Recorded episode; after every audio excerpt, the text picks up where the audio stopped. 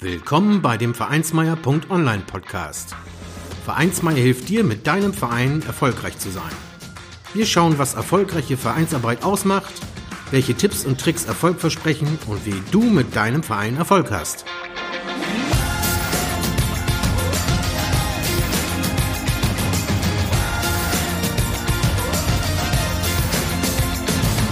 Und hier kommt dein Gastgeber, Carsten Schaschanski. Moin Moin und herzlich willkommen zur 24. Folge des Vereinsmeier.online Podcast. Vereinsmeier, hier dreht sich alles darum, wie du mit deinem Verein erfolgreich bist.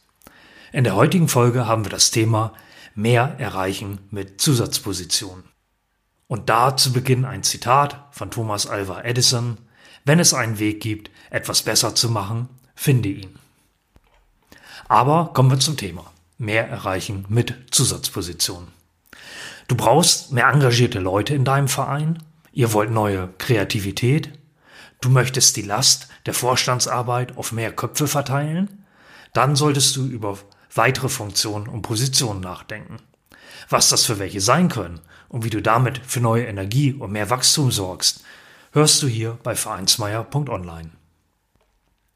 Gute Leute für die Vorstands- und Vereinsarbeit entdeckt man nur, wenn man sie ausprobiert und auch nur, wenn man sie in Aufgabe und Verantwortung lässt. Dafür sollten natürlich auch entsprechende ehrenamtliche Positionen in deinem Verein vorhanden sein. Bevor wir zu möglichen Aufgabenfeldern kommen, vorab ein paar Grundgedanken dazu.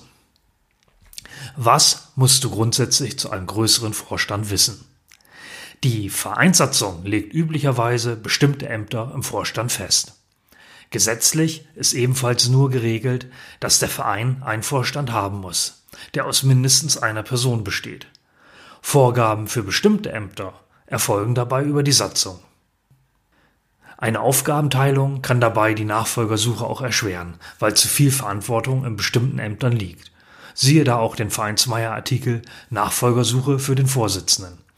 Eine zu große Anzahl an Vorstandsmitgliedern kann aber wiederum den Nebeneffekt haben, dass es nicht genug motivierte Mitglieder gibt, diese auch zu besetzen.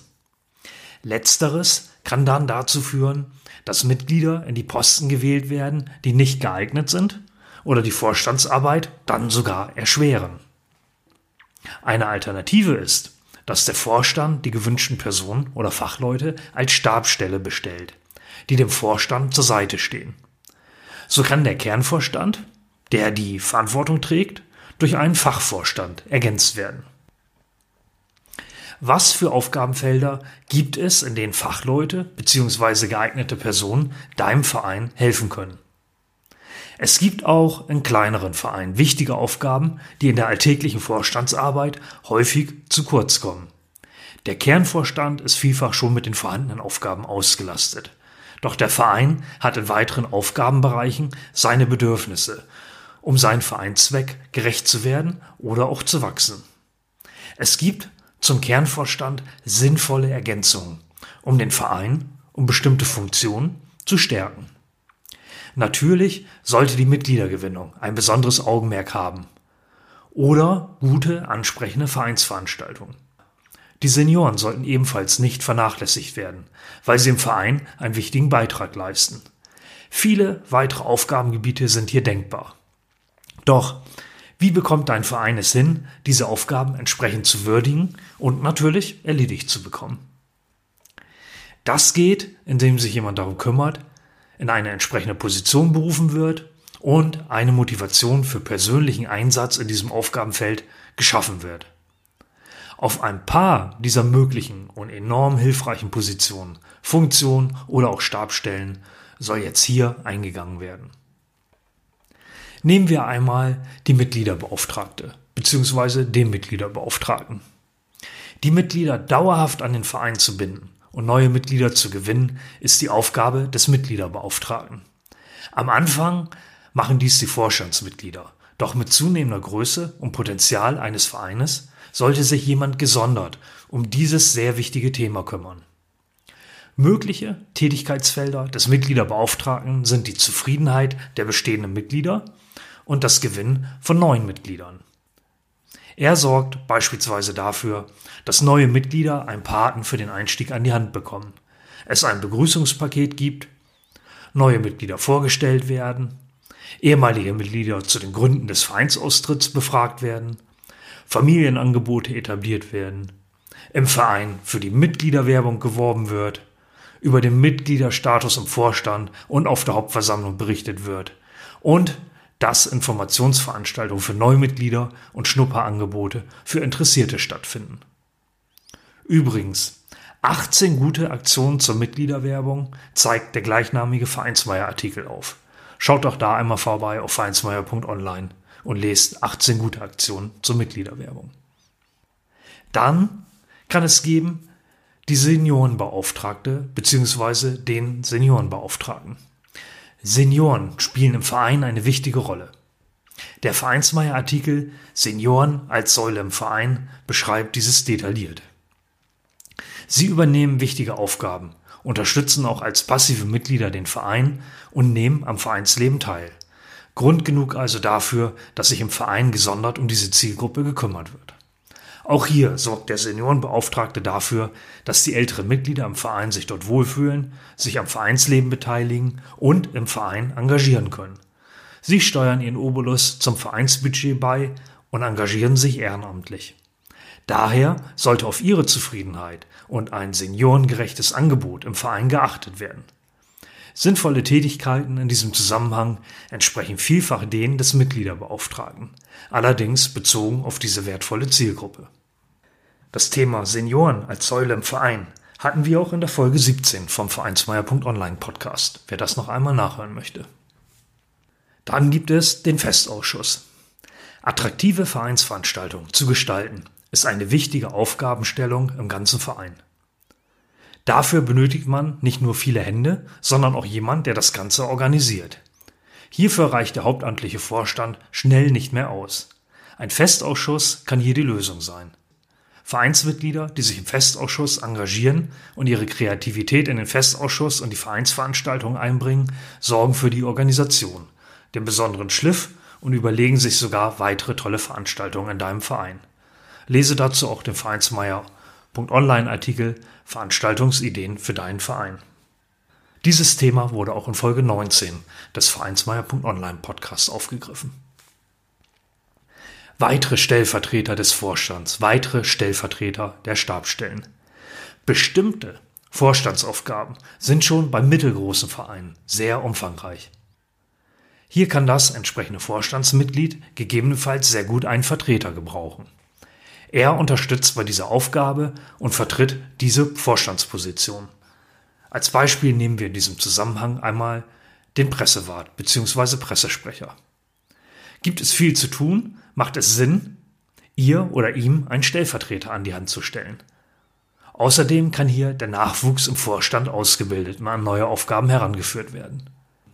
Häufig erledigt der Pressesprecher nicht nur die Presse, sondern auch die Medienarbeit. Facebook, Vereinswebseite etc. Auch dieses kann mit viel Arbeit verbunden sein. Warum nicht einfach auch die Position des Medienwarts im Verein einrichten, für die Gestaltung und Pflege der Vereinsmedien? Vereinsmeier.online beschreibt derlei Aufgaben zum Beispiel im Artikel, wie du Mitglieder über Facebook erreichst oder so machst du erfolgreich Pressearbeit.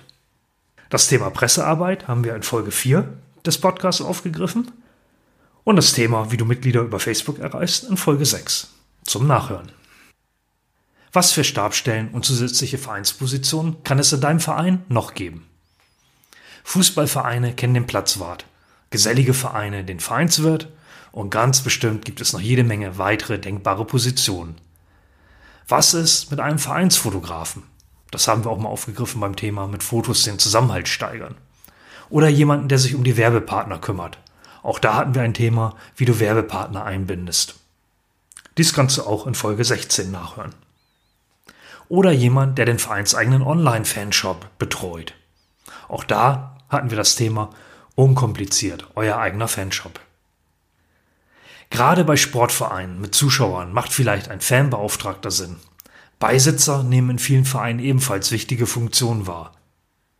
Dazu kommen Funktionen wie Frauenbeauftragte, Lehr- oder Ausbildungswarte, Abteilungs- und Jugendleiter. Was meinst du? Was ist hier noch eine Überlegung wert?